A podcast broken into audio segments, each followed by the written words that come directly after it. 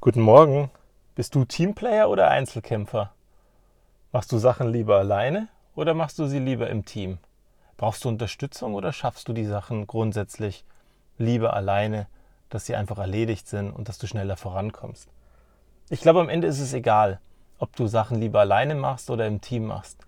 Ich glaube, wir müssen eins lernen. Es gibt Dinge, die können wir alleine machen und es gibt andere Dinge, die sollten wir im Team machen. Dass wir dann schneller vorankommen oder besser sind oder die Dinge sehen, die nötig sind. Wir hatten das ja schon mal, das Parkinson-Gesetz. Viele von uns kennen leider nur die Krankheit. Aber das Parkinson-Gesetz besagt, dass Dinge eben so lange brauchen, wie man ihnen Zeit lässt.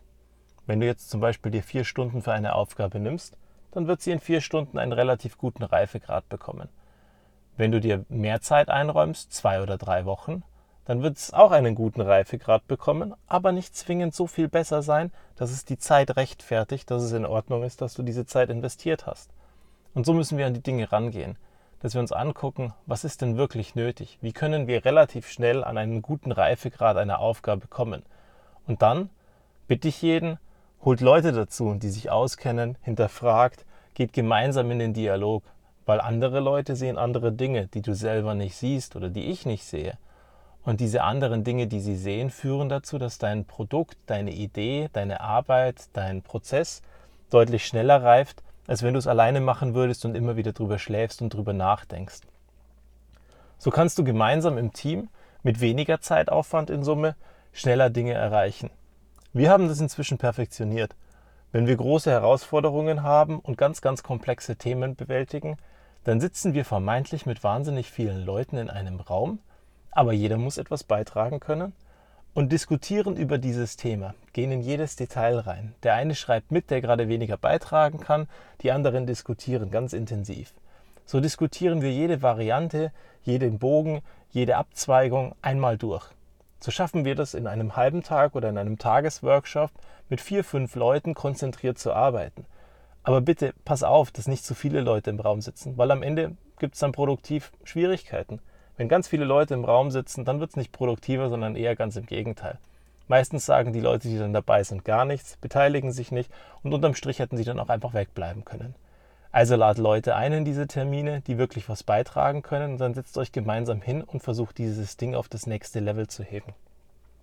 Ihr diskutiert durch, was nötig ist, ihr geht die Veränderungen durch, ihr geht aber auch die Abhängigkeiten durch wenn ich diesen einen Schalter lege oder wenn ich diesen Prozess so gestalte, wenn ich das hier so verändere, was passiert dann und was passiert in voller Konsequenz? Und jeder, der da ist, wird aus seiner Perspektive in dieses Ding reingucken und wird dann sagen, naja, aber wenn du das machst, wird Folgendes passieren. Wenn du das allerdings so machst, kannst du Folgendes zum Abweichen nehmen und am Ende wird es gut werden.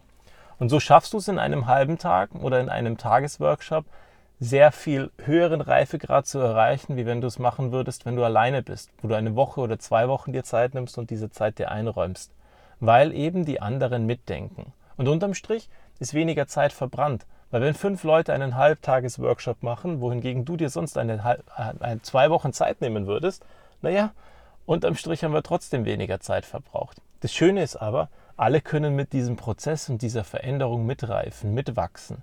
Sie sehen, wie das entstanden ist und sie verstehen auch, wozu es da ist und es wurde zu ihnen, ihrem Ding gemacht. Weil wenn es dein Ding ist oder das des Teams, dann ist es was viel Schöneres, als wenn es nur dein Ding alleine ist. Weil dann müssen die anderen sich an etwas anpassen und müssen es akzeptieren, ohne dass sie Teil davon waren.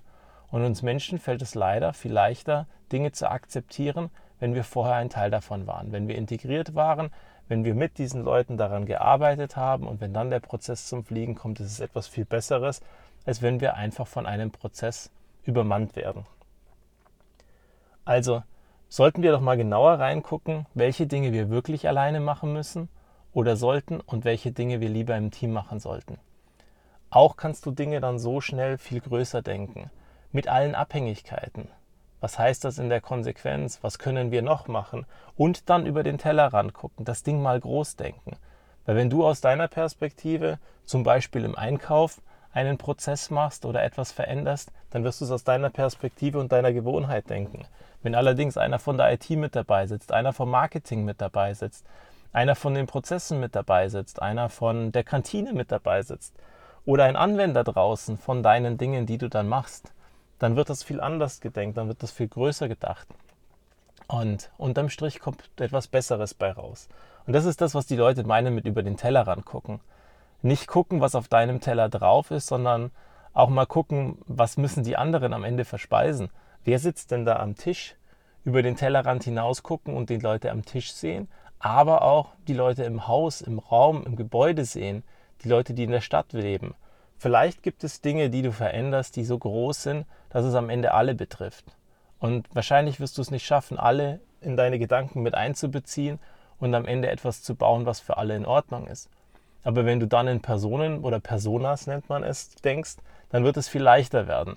Also du baust klassische Personen, die sich so und so verhalten in diesem Bereich, die folgende Bedenken haben, die folgende Eigenschaften haben, die grundsätzlich gegen irgendwelche Dinge sind, die für dein Produkt affin sind oder weniger affin sind, die es also weniger mögen oder mehr mögen oder da zumindest nicht anfixbar drauf sind.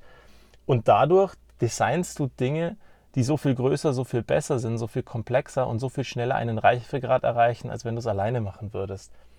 Und das müssen wir einfach verstehen. Oft helfen uns Leute, die komplett themenfremd sind, viel schneller in einem Themengebiet voranzukommen und diese Experten, die wir dort haben, die helfen uns dann auch, weil sie es multidimensional denken können.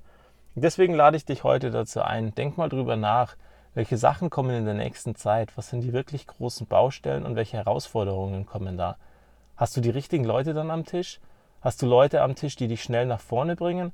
Oder machst du erstmal alleine relativ lange rum, um dann ein Ergebnis zu bringen und sie davon zu überzeugen, wie gut es ist? Ich glaube, das Schwierige daran ist, wenn du ein perfektes Ergebnis ablieferst, dann sind die anderen überwältigt und dann haben sie gar nicht mehr das Gefühl, dass sie mitmachen durften. Also lass Leute mitmachen, hol Leute ab und dann wird das eine ganz, ganz tolle Geschichte.